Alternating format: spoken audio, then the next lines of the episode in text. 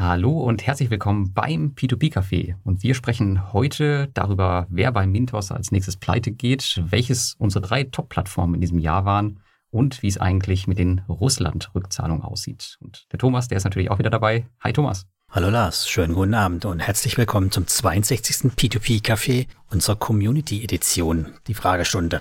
Da freue ich mich schon richtig drauf. Und was haben wir so für Fragen? Also wie viele haben wir und äh, worum geht's? Bevor wir mit den Fragen starten, wollte ich mich eigentlich auch noch draußen recht herzlich bei allen Hörern bedanken, weil es ist unser Jahresabschluss ja auch. Und wir haben 18 Fragen eingepackt. 18 Fragen. Na, das ist ja eine ganze Menge. Ich hoffe, wir schaffen das diesmal in einer Folge. Beim letzten Mal hat es ja nicht ganz gereicht, wenn ich mich richtig erinnere.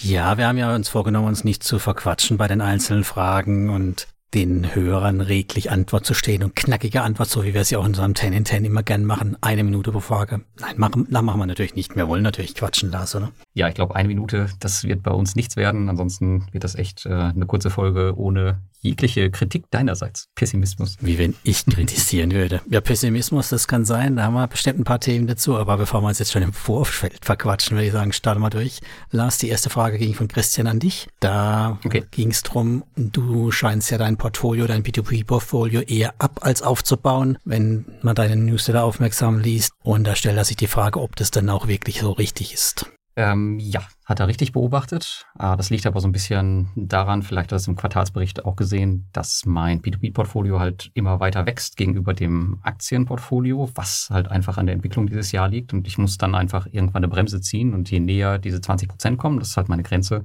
desto mehr muss ich da halt ausbremsen. Deswegen habe ich jetzt sogar angefangen, an meinen Bondora Go Grow Account zu gehen, da so ein paar Euros abzuziehen die in Aktienelemente zu überführen.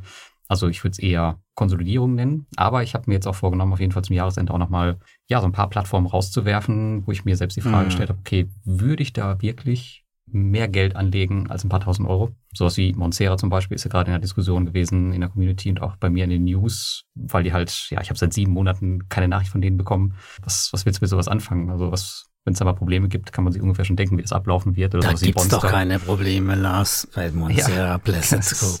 Das ist ja, das ist ja wie ein Betongold. Ah nee, Betongold gibt's ja keins mehr bei denen. Nee, Betongold gibt's ja gar nicht, genau. Die haben äh, das heute auch nochmal, die haben mir nochmal eine Mail geschrieben, wo sie halt das äh, versucht haben erklären, weil die, zu erklären, mhm. weil die haben meine News halt auch gesehen und äh, meinen dann halt, dass sie es gemacht haben aufgrund des Investorenschutzes und weil es halt momentan viel zu riskant ist, in ähm, Real Estate zu investieren. Aber das komplett auszubauen aus dem Interface, ohne irgendwas zu sagen, das finde ich schon irgendwie super strange. Also gut, aber müssen die ja wissen. Aber die, genau das haben sie dann auch halt gesagt. Das Placid Group ist ja super solide, bla bla bla und passiert ja nichts und hat gute Zahlen und sowas alles. Ja, die Zahlen sind schon, schon immer noch gut. Ich habe auch nochmal nachgeguckt, wie die so im Rating stehen. Die stehen schon relativ weit oben bei den renommierten Ratern, so wie bei dir und Welfio. Ne? Also mhm. da kann man jetzt nicht meckern.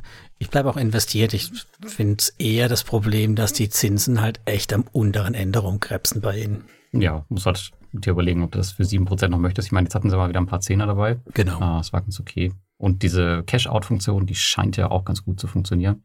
Ja, also da lasse ich mir die, ähm, diese, die Entscheidung noch offen. Aber um auf die Frage zurückzukommen, also es ist halt einfach, bau es nicht wirklich ab, aber es ist einfach eine Konsolidierung und ein Rebalancing, um dann nächstes Jahr wieder ein bisschen mehr anzugreifen, weil es gibt eine Änderung in meinem Portfolio, da kommen wir aber gleich noch bei einer anderen Frage, glaube ich, drauf zu. Das heißt, da wird ein bisschen Geld rausfließen einfach. Von daher muss da ja auch wieder Neues irgendwo rein. Ja, der Aktienmarkt muss einfach besser wieder laufen und, und vor allem deine Kryptos, dann hast du das Problem auch nicht mehr mit den P2P-Krediten. Ja, das wäre natürlich ganz cool. Das aber Salz in die Wunde streuen. aber eigentlich ist das P2P-Umfeld ja eigentlich ganz, ganz gut. Also super gelaufen eigentlich dieses Jahr, muss man ja schon sagen, mit den hohen Zinsen. Und ähm, das war auch ist eine Frage gewesen von dem Martin. Kommen wir zur nächsten Frage. Mhm. Der sagte nämlich, die Zinsen sind ja stark gestiegen, Immobilien sind sehr zinsabhängig. Seht ihr aktuell stärkere Risiken für Immobilienplattformen, zum Beispiel Estate-Guru? Das haben wir ja gerade drüber gesprochen. Ja, mhm. Sarah hat gesagt, nee, machen wir nicht mehr, ist zu risikoreich. Estate-Guru macht nichts anderes. Ja, wie siehst du das denn? Ja, ich sehe das durchaus so. Ich pflichte dem Martin dabei. Also sind ja nicht nur die Zinsen gestiegen, sondern wie wir ja wissen alle hier, Inflationsthema, die Baukosten sind auch massiv nach oben gegangen. Und da ist halt die spannende Frage, inwieweit sie das schaffen, dann die Bauträger das einzupreisen. Ne? Also entsteht da vielleicht so eine Negativspirale. Sie wollen mehr Geld haben. Der, der das kauft, müsste höhere Zinsen zahlen und muss deswegen dann halt eventuell dann doch vom Kauf zurücktreten, sprich kann sich nicht leisten. Das Ding wird unfinanzierbar. Hm. Ja, dann haben wir natürlich das Thema Wohnraum. In, zumindest in Deutschland ist es knapp. Also generell würde ich sagen, Wohnraum wird gebraucht. Ich weiß nicht, wie es im Baltikum aussieht, wie da die Alterspyramide oder wie da die Wohnraumsituation aussieht kann ich dir jetzt auch, habe ich jetzt auch nicht recherchiert, das Ganze, aber hier bei uns in Deutschland wissen wir es ja. Die energetische Sanierung ist ein Thema. Also von das Fundamentale würde ich sagen, ist schon da. Nur wie das mit den Zinsen und der Inflation zusammenpasst, ist schon ja eine, eine große Unsicherheit, die über dem Ganzen schwebt. Also dass wir davon ausgehen können, dass die Preise weiter steigen und deswegen die das Ganze halt eben kein Risiko mehr ist. Ne? Also früher schon gehabt, von Jahr zu Jahr sind die Preise gestiegen, da konnte ich halt irgendwie was auch locker verkaufen, wenn es jetzt zu hoch gepreist war. Das haben wir jetzt halt eventuell nicht mehr, jetzt haben wir einen seitwärts laufenden Markt und daher für mich hohes LTV ist wichtig und idealerweise ein echtes Bestandsprojekt, also ein Bestandsobjekt und nicht irgendwelche Ländereien, die noch nicht einmal erschlossen sind. Hm. Hohes LTV oder niedriges LTV? Niedrig ist natürlich, also hoch, hoch, hoch in Form von, ich habe viel Luft, um dann noch bei einer Verwertung was zu kriegen. Also keine Ahnung, unter 70 finde ich dann schon angesagt. Ja. Findest du denn die Kredite, die jetzt auf die Plattform kommen, sicherer als das? Also eigentlich betrifft dieses, dieses Zinsänderungsrisiko die Kredite, die ja laufen. Aber das heißt, ja. die, die jetzt auf den Markt kommen, die müssten ja eigentlich zumindest viele der Risiken, weiß ich nicht, 70, 80 Prozent schon irgendwie eingepreist haben. Klar, alles geht nicht kann die Zukunft nicht vorhersehen, aber zumindest wissen die, okay, die Zinsen gehen auf wahrscheinlich das und das Level irgendwie hoch, damit müssen wir rechnen und dementsprechend müssten die Kredite, die, die jetzt auf die Plattform kommen, ja entsprechend auch sicherer sein, oder? Ja, in der Theorie würde ich da dabei pflichten. Was ich halt nicht beurteilen kann, ist, wie weit die Bauträger dann auch wirklich so eine Vorwärtsprognose gemacht haben. Also wie haben sie denn mit höheren Zinsen nach vorne gerechnet und mit weiter steigenden Baupreisen oder haben sie so spitz auf Knopf gerechnet, dass sie brauchen jetzt die Kohle, um weiterzumachen? Und sie finanzieren es jetzt halt mit dem Status quo von heute in der Hoffnung, dass es eben nicht noch schlimmer wird in Zukunft. Das finde ich halt schwierig zu beurteilen so eine Marktentwicklung. Mhm. Ja, und von den laufenden, ähm, ja, da wissen wir ja, was dann passiert. In der Regel wird, wenn was läuft und läuft aus und es ist noch nicht komplett fertig oder noch nicht verkauft, dann kommen diese berühmten Bridge Loans, ne? Ja, genau. Und Stage äh, 36 von ja. dem Projekt. Äh. Und ähm, da ist schon die Frage, sind die dann wirklich sicherer als die davor? Tja, das weiß man nicht. Also letztendlich kann man das ja ganz gut jetzt sehen an der Ausfallrate, die steigt und steigt ja, ja. bei SDQ, aber irgendwann muss ja mal ein Peak erreicht sein. Und äh, wenn wir das erreicht haben, dann können wir ja sagen, okay, äh, jetzt scheint es ja möglicherweise im Griff zu haben. Ja, was mir bei SECO nicht so gefällt, die hantieren jetzt irgendwie mit neuen Ausfallkategorien, teilweise rückgeholt, äh, rückgeholt, yeah. haben sie, glaube ich, noch eine dritte Kategorie. Also man fängt an, nicht mehr so richtig zurückzublicken, wie jetzt eigentlich die tatsächliche Ausfallrate ist. Das finde ich nicht so schön. Ich weiß nicht, wie du das so findest. Ja, das haben wir es beim letzten Mal ja schon gehabt, wo wir es davon hatten, von wegen, wie unsere Portfolios aussehen, wo mir das auch dieses Teil rückgeholt aufgefallen ist. Und mh, hm, ich kann es ja ein Stück weit auch nachvollziehen, dass sie natürlich möchten, oder, oder vermeiden möchten zu sagen, naja, da werden wir nie wieder Geld sehen oder da läuft ja schon der eigentliche Rückholungsprozess, da kommt ja immer wieder was zurück, dass sie das nochmal ein Stück weit differenzieren wollen. Aber unterm Strich ne, ist es ja auch nur ein, ein Stempel draufgedrückt in der Hoffnung, dass es nicht ganz so schlimm wird, wie wir alle befürchten. Mhm. Ja, ja. Konsequenz ist halt, kommen wir, glaube ich, später auch noch drauf, dann statt Immobilien halt doch mehr in die Agrarkreditecke reinzurutschen. Kann man natürlich machen. Auf der anderen Seite, wenn wir jetzt auf den Aktienmarkt schauen und in die REIT-Ecke, die ganzen REITs sind ja auch 20, 25 Prozent runter, dann kann man sich überlegen, okay, akzeptiert man das Risiko jetzt und investiert halt gerade jetzt rein, um halt höhere Zinsen mitzunehmen und dann halt auch entsprechend ähm, in der Zukunft zu den Gewinnern zu hören, gehören, wann auch immer das sein wird, weiß man ja nicht. Gut, bei den Aktien hast du halt das schöne Thema, da hast du ja auch wirklich eine Kursupside und dann der NAV, der dann vielleicht, also der Net Asset Value, der dann eventuell ja wieder ansteigt. Bei den Krediten hast du halt einfach nur die 12 Prozent, die da drauf getackert sind und... Oder mehr. Ja, aber viel mehr wie 13 Prozent kriegst du im Moment echt nicht bei Estate Go, oder? Naja, noch nicht, aber ich glaube, der, der Zins leider geht bis, äh, geht er bis 13 Prozent, ich weiß gar nicht. Ähm, aber vielleicht müssen sie ja nochmal erweitern, wer weiß, wie sich das Ganze noch entwickelt.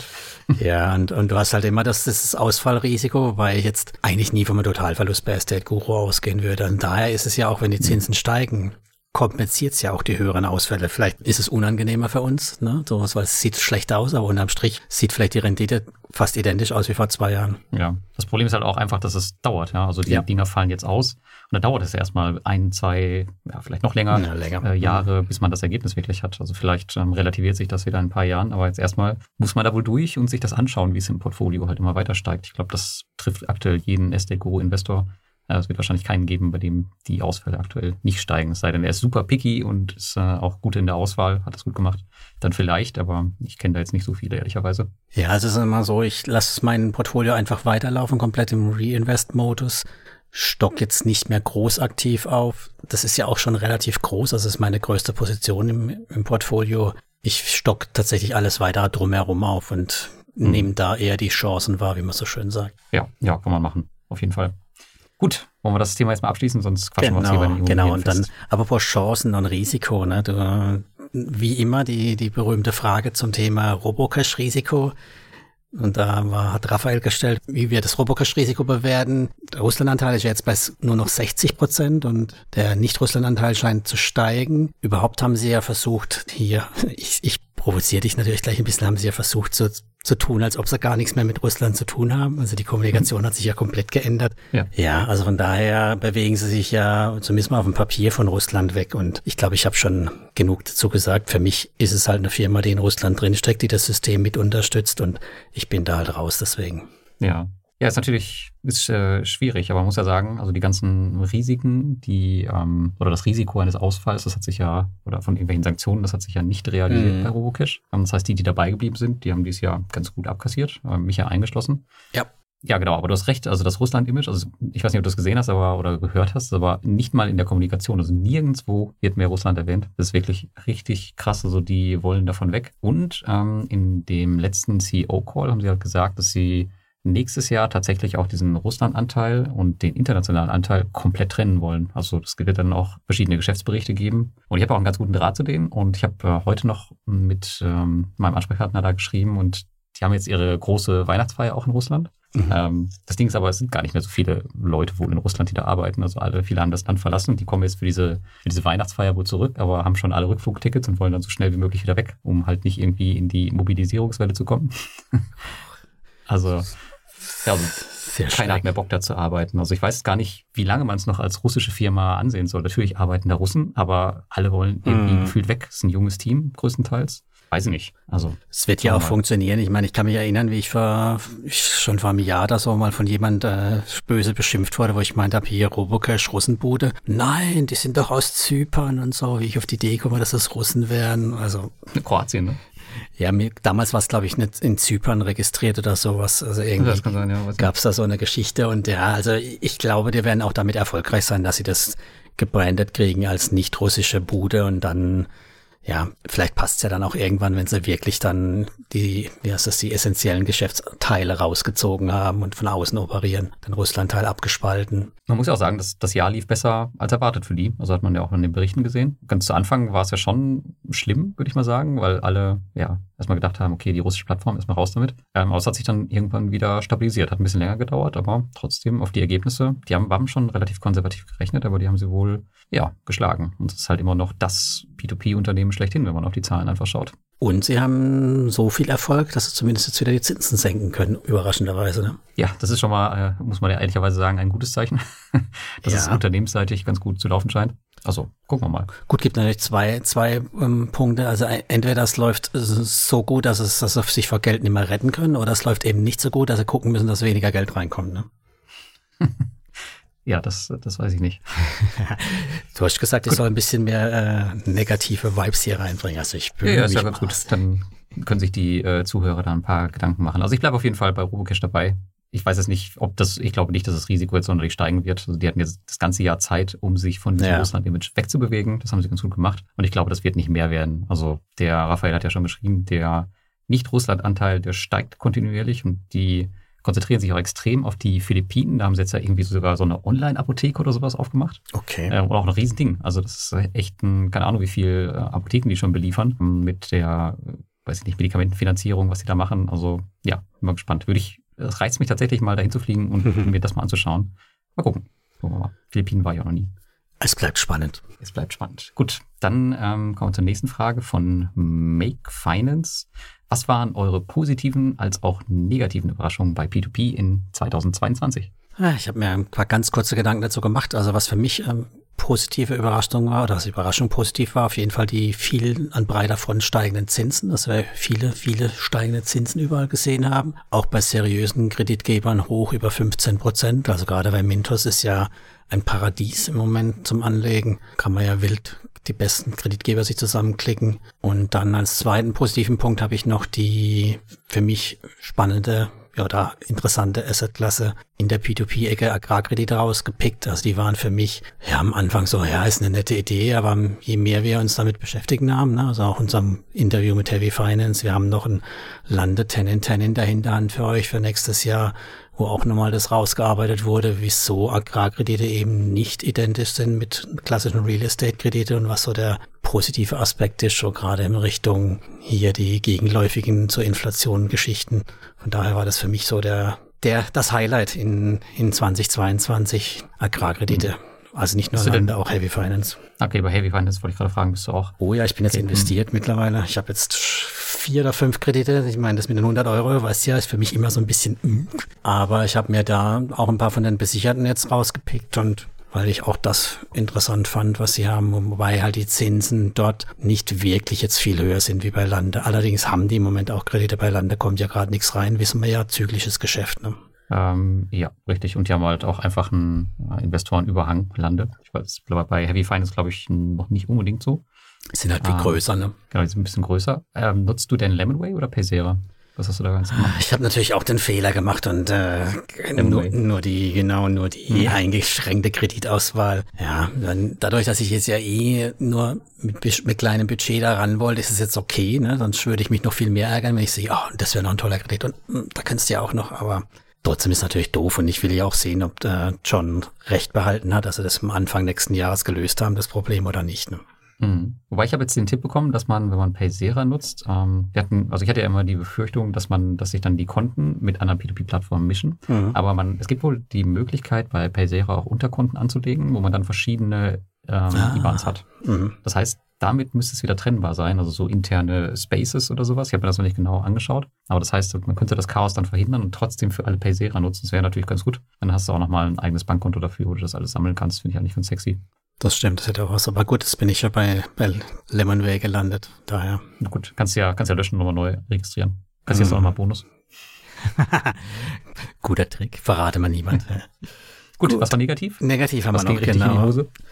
Also mich hat am meisten geärgert, wie, wie schamlos ich wieder, ich meine, das ist jetzt auch nicht von diesem Jahr nur, aber auch wie trotzdem noch dieses Jahr immer noch, wie schamlos sich Plattformen an der, aus der Verantwortung ziehen können. Jüngstes Beispiel wie Ventor war für mich so ein Fall und ähm, auch jetzt ein Stück weit ja hier Credit Star bei Mentors, also wie wir halt im Prinzip an der letzten Stelle der Fresskette sitzen und keinen echten Hebel haben. Hm. Ja, Evento war natürlich echt bitter. Also ich habe ähm, auch versucht, über diesen Insolvenzverwalter nochmal irgendwie Informationen zu bekommen, wie das jetzt alles abgeht, aber ja, keine Info bekommen. Also man wird komplett alleine gelassen damit auch. Die nehmen einfach die Website offline, man kommt nicht mehr rein, man kriegt keine Infos mehr aus seinem Account. Also ist schon echt. Und das zeigt auch nochmal wirklich das Risiko von P2P, wenn du dann, wenn es wirklich in die Hose geht, dann kannst du, das Beste, was du machen kannst, eigentlich dein Geld erstmal abschreiben und dann, ja. wenn was zurückkommt, kannst du froh sein, aber ansonsten ist das echt ein, ja, minus 100% Investment, sollte man dann immer also würde ich immer draus machen. Ja, ja, würde ich auch so sagen. Also kurzer Exkurs noch Lendi, die mit Doppel-N, die baltische Plattform, die hat tatsächlich einen Insolvenzverwalter, der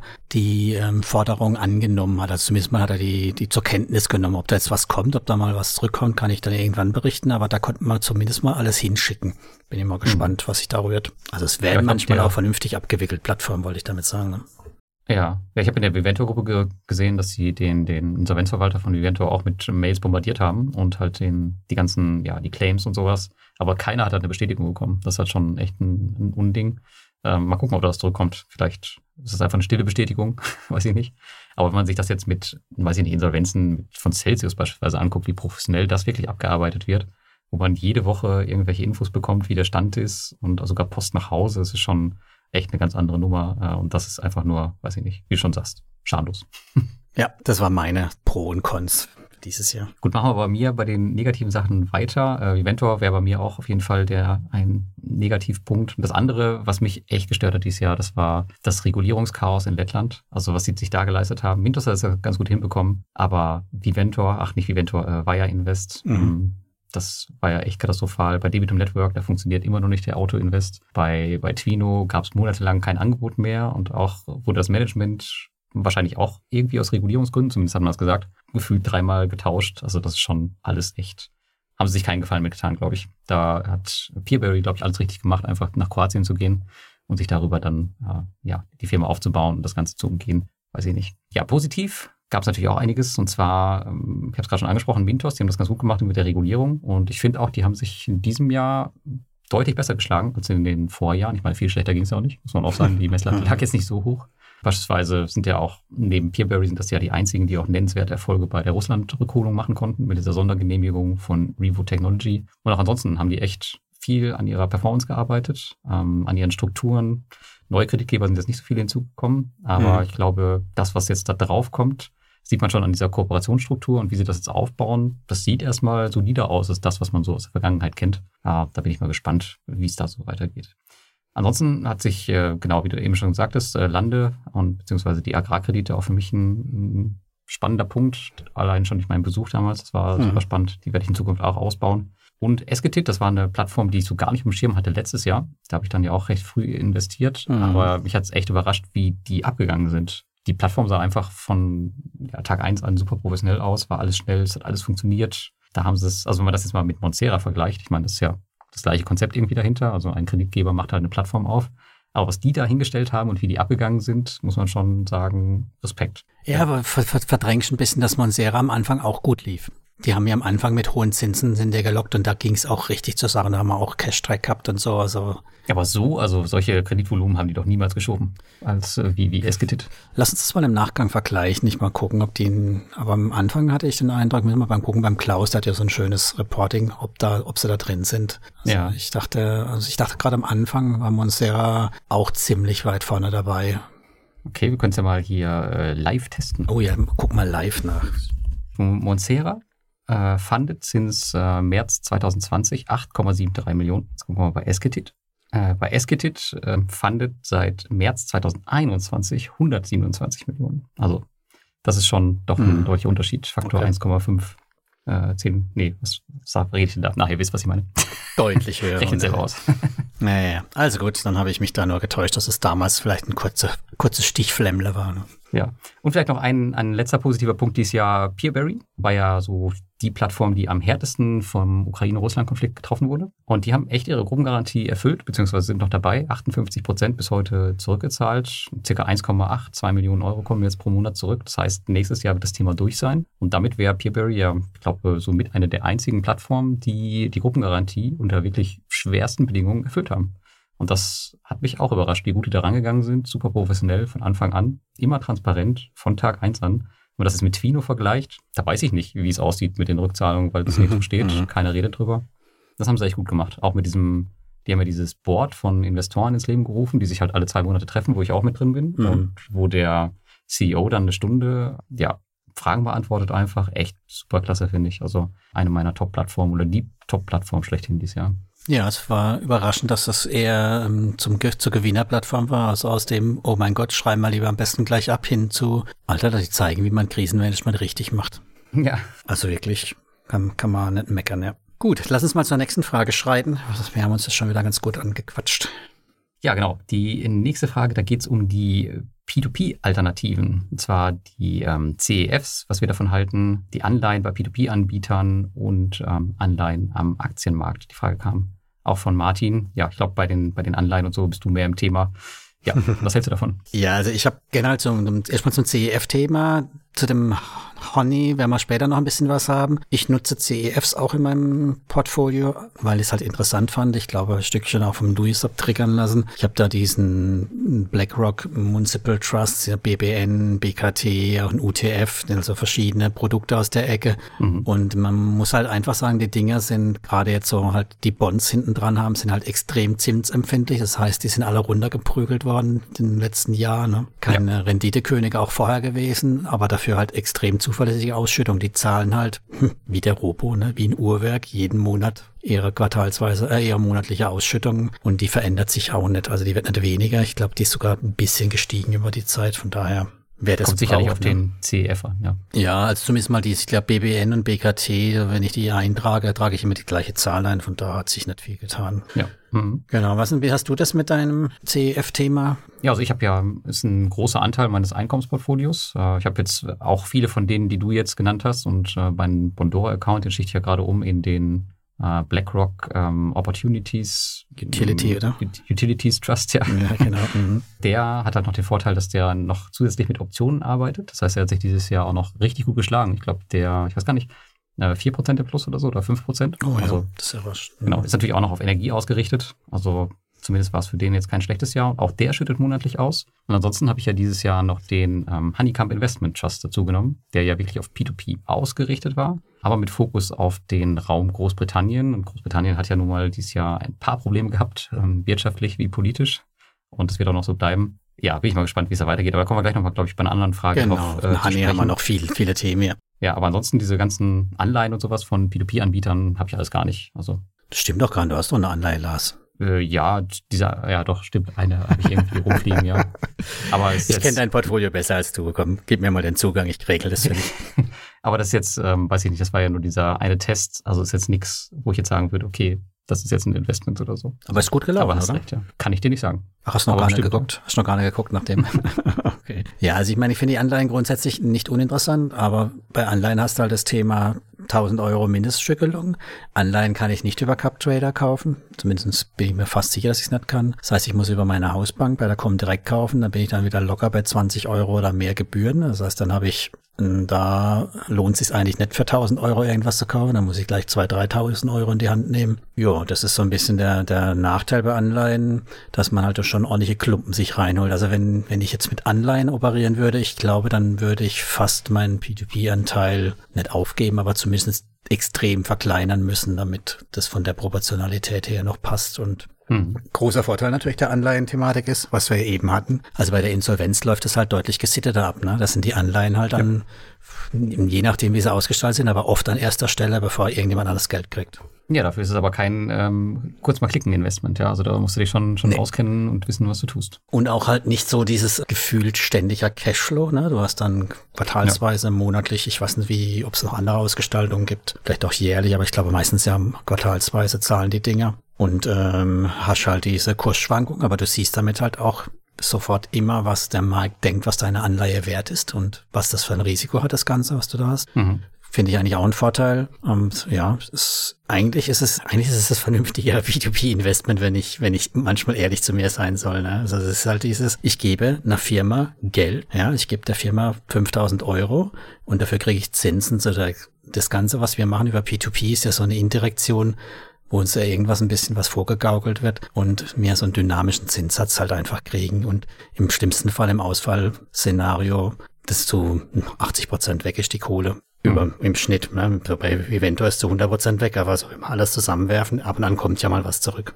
Ja, dann machst du ab jetzt nur noch Anleihen. Aber dann gibt's halt auch keinen P2P-Café mehr, weil da gibt's nicht so viel zu Ja, erzählen. ist ja auch genau, ist ja auch langweilig. Also ich meine, das, genau, an Anleihen, das wissen wir ja. Ich bin total begeistert von dir, Lars. Danke, danke, danke, danke. Du bist noch nicht eingeschlafen, ne? Anleihen sind halt einfach langweilig dann auch, ne? Da machst du halt drei Klicks im Jahr oder vier und dann, dann war's das ja auch langweilig. ja, ja, genau. Genauso langweilig wie der ETF, äh, den habe ich auch in meinem Portfolio ein bisschen rumliegen, weil ich damals, als ich den gekauft habe oder, oder reingenommen habe, ähm, mich dann von der, aus der Koma-Ecke da inspirieren habe lassen. Der sah diese High-Yield-Bonds als eigenständige Assetklasse, nicht korrelieren so stark mit Aktien und anderen Anleihen. Allerdings, wenn man genauer hinguckt, schüttet er zwar zwischen vier bis sechs Prozent aus, nur lief der extrem mies. Und die Ausschüttungsrendite, die ging auch eher zurück als hoch. Also von daher auch, auch nicht unbedingt das Gelb auf Ei. Ja. Also aus der Liste sind auf jeden Fall für mich am interessantesten immer noch die CEFs. Hm. Ähm, da hast du halt eine konstante Ausschüttung, hohe Ausschüttung gegenüber den Anleihen. Ja, und da kannst du halt auch in verschiedenste Branchen schön streuen. Das ist super spannend und ja, mein bevorzugtes Einkommensinvestment. Ja, macht ja auch für dich wirklich extrem viel Sinn. Also du bist ja jemand, der auch den Einkommensstrom braucht monatlich, weil es halt ja auch deine Haupteinnahme ein Stück weit so ist oder halt äh, kein regelmäßiges Gehalt siehst. Ob es jetzt Ja. für wirklich jeden da draußen, der ganz normal im Arbeitsverhältnis steht, äh, jetzt aktuell in der Lebenssituation dann das perfekte Investment ist, wage ich zu bezweifeln. Lustig ist halt, ne, und es macht halt Spaß, jeden Monat Kohle zu kriegen. Ist einfach ja, so. genau. Also ich muss halt schauen, okay, äh, meine, meine Rente ist auf jeden Fall nicht sicher, so wie die, die normale Rente bei uns in Deutschland. Ja. also von daher muss man da gucken, wo das, wo das Geld kommt und dafür sind diese Instrumente halt einfach äh, super geeignet, ja. Gut, aber dann lass uns mal zu unserem, zu, zu unserem, zu deinem Liebling rüberwechseln, äh, rüberwechseln zum Honeycomb Investment Trust. Du hast immer gesagt, so billig wie jetzt kriegt man nie. der Kurs fällt und fällt. Jetzt, Lars, nochmal zuschlagen? Ja, ich glaube, das erste Mal habe ich das gesagt, da war der Kurs bei äh, 700 Pence oder 800 oder so. Ja, 800 genau. irgendwas, genau. ja, ja. Ich glaube, mittlerweile steht er so bei 500 rum. Ja, und ja, ob man ihn jetzt auch kaufen sollte, ja, die Antwort, äh, die kann einem natürlich jetzt keiner geben. Aber jetzt ist halt so, der Trust ist ja nicht mehr der, der noch Anfang des Jahres war. Das heißt, die haben jetzt schon ein bisschen was äh, umgemodelt und daher überlege ich jetzt tatsächlich nochmal, weil sie nämlich in dem Zuge auch die Dividende planmäßig senken. Das ist jetzt keine Senkung aufgrund der Performance, ähm, sondern weil das einfach umstrukturiert wird, überlege ich jetzt schon, um mein Dividendenniveau zu halten, da nochmal nachzulegen bei dem Preis, weil, wie du sagst, ja, günstiger kriegt man ihn nicht mehr. und irgendwann ähm, wird das wahrscheinlich auch aufhören, denn der Handicap Investment Trust, beziehungsweise auch die Pollen Street PLC, wie es heute heißt, die hat sehr viel Real Estate da drin, sehr viel Equity-Kram, was alles extrem zinssensibel ist. Das mhm. heißt, wenn wir diesen Zinspeak irgendwann erreicht haben, dann gehe ich auch mal davon aus, dass es wieder rückläufig sein wird. Ja, weiß man nicht. Also er hat jetzt auch wieder reagiert auf die ähm, Entscheidung der EZB negativ natürlich. Also diesen, diesen Monat ist er, glaube ich, auch wieder richtig krass gefallen. Ja. Aber irgendwann wird es da zu Ende sein. Und dann wird es wieder in die andere Richtung gehen. Das ist zumindest der Plan. Aber an sich finde ich das Konzept nach wie vor super spannend, auch nach dem Merger, wenn es jetzt, äh, auch wenn es jetzt kein reines P2P mehr ist. Für die Zukunft werde ich es auf jeden Fall im Portfolio behalten. Weißt du noch, wie viel P2P-Anteil jetzt überhaupt drin ist? Hat er noch 20, 30 Prozent überhaupt? Weniger als ein Drittel. Also mhm. es ist wirklich äh, extrem runtergegangen, ja. Ja, das ganze Equity-Thema mit Startup-Finanzierung ist halt auch gerade nicht so richtig fancy, ne? Nee, nee, ist es leider nicht. Aber ansonsten ist es halt ein Instrument, was auch auf Einkommen ausgelegt ist und auf Dividende. Das wird es auch in Zukunft bleiben, auch mit dem Umbau, so wie es jetzt ist. Also das steht mhm. ganz klar in den, in den Plänen drin. Da wird sich nichts dran ändern. Also Lars hält ihn immer noch für zu billig und kauft zu. Ja, definitiv, ja. Ja, ich denke, ich werde auf jeden Fall mal ein bisschen nachlegen. Vielleicht nicht allzu viel, aber Schauen wir mal. Aber ihr wisst ja da draußen, wir machen eh keine Anlageberatung. Ihr informiert euch selbst hier. Ne? Das ist nur unsere Ideen, Lars Ideen, meine Ideen. Macht euren eigenen Research, um an der Stelle gleich mal einen Disclaimer noch unterzubringen. Und natürlich habe ich auch in, im Netz eine Buy-Empfehlung für den Honeycomb Trust gefunden, eine aktuelle. Also nicht nur Lars hält ihn für unterbewertet, auch andere. Ob das so eintritt oder noch weitere Risiken auftauchen, werden wir einfach sehen müssen. Also es ist halt ein Einzelinvestment, was sich massiv verändert hat. Also ich kann mich erinnern, als wir uns unterhalten haben, sind wir von einem fetten P2P oder von einem Kreditportfolio ausgegangen und auf einmal war der mhm. Merger da und das Ding sah halt ganz anders aus und hat sich böse entwickelt. Ähm, ja, wobei das jetzt nicht unbedingt an dem Merger lag. Ähm, glaube ich jetzt nicht, dass es unbedingt daran lag, weil das war schon bekannt, dass das passiert. Man mhm. wusste, glaube ich, noch nicht genau die Ausstrukturierung äh, oder wie es die, ähm, ja, die Ausgliederung, wie das dann so laufen wird. Aber dass dieser Merger kommt, das war bekannt. Deswegen glaube ich eigentlich nicht, dass es unbedingt daran lag. Ich glaube, es liegt einfach an dem Jahr und wie alles gelaufen ist. Würde ich mir jetzt noch keine Sorgen machen. Und Dieter schiebt noch eine Folgefrage nach an dich, Lars. Der, der, der Hannemann Camp Investment Trust hat 2023 nur noch am Rande ja mit P2P zu tun, haben wir gerade gelernt, maximal ein Drittel. Ob mhm. du den aus deinen Quartalsberichten entfernen möchtest, es verwirrt ihn. Ja, ja, genau. Das äh, Feedback habe ich jetzt schon öfter bekommen. Äh, die Idee dahinter war ja, dass man halt so ein bisschen ein börsliches P2P mit drin hat, um halt auch mal die Bewertung von P2P-Krediten, vor allem bei Real Estate-Krediten, wirklich live an der, an der Börse zu sehen, um halt so zu schauen, okay, wie ist gerade so ein bisschen die Stimmung. Aber dieses ganze Thema mit dem mit CupTrader und ähm, ja, diese Screenshots sehen halt auch extrem kompliziert einfach aus, mhm. wie man da bei CupTrader machen kann werde ich es aus meinen Quartalsberichten wieder rausnehmen, aber nicht, weil das jetzt sich die Community unbedingt wünscht, sondern weil es einfach tatsächlich nicht mehr viel mit P2P zu tun hat und weil es jetzt wirklich nur noch verwirren würde. Deswegen werde ich es jetzt rausnehmen. Ich glaube, nächstes Mal ist es noch einmal drin für, das, für den Jahresabschluss und danach wird es dann rausfliegen. Das heißt aber auch, ich werde es aus meinem P2P-Portfolio wieder ausbuchen und dann wird es halt meinen ganz normalen Sammelanlagen zugerechnet. Das heißt, mein P2P-Portfolio wird dann im Wert sinken. Gott sei Dank ja nicht mehr so viel, weil so viel wie anfangs ist der Handicap jetzt auch nicht mehr wert. Das ist ganz schön bitter, ja. ja. Ist bitter, ja, aber das ist ja nicht nur bei dem Handicap so, sondern es hat ja viele ähm, Instrumente am Aktienmarkt einfach dieses Jahr getroffen. Ich habe vieles, was 20, 30 Prozent im Minus ist. Auf der anderen Seite habe ja. ich aber auch Sachen, die 70 Prozent im Plus sind. Das ist halt immer, ja, wie es halt kommt, kann man nichts ändern. Deswegen auch hier breit diversifizieren hilft. Genau. So, dann gehen wir mal zur nächsten Frage. Welche Auswirkungen hat die geplante Einführung der Regulierung in Estland auf Go and Grow, Estate Guru und Co. im Vergleich zu Lettland, Wertpapiere, Quellensteuer? Danke euch. Was denkst du? Ja, ich äh, habe davon tatsächlich in unserem Interview mit Kimo mitbekommen. Also davon erzählt er, dass er eventuell da mit ihren Garantien und ja, im Prinzip mit den Buyback-Geschichten vielleicht was tun müssen. Ich glaube, das hat er off-Record gesagt, oder? Wenn ich das mich noch richtig erinnere. Weiß ich nicht. Äh, die Klage kommt morgen in den Postfach.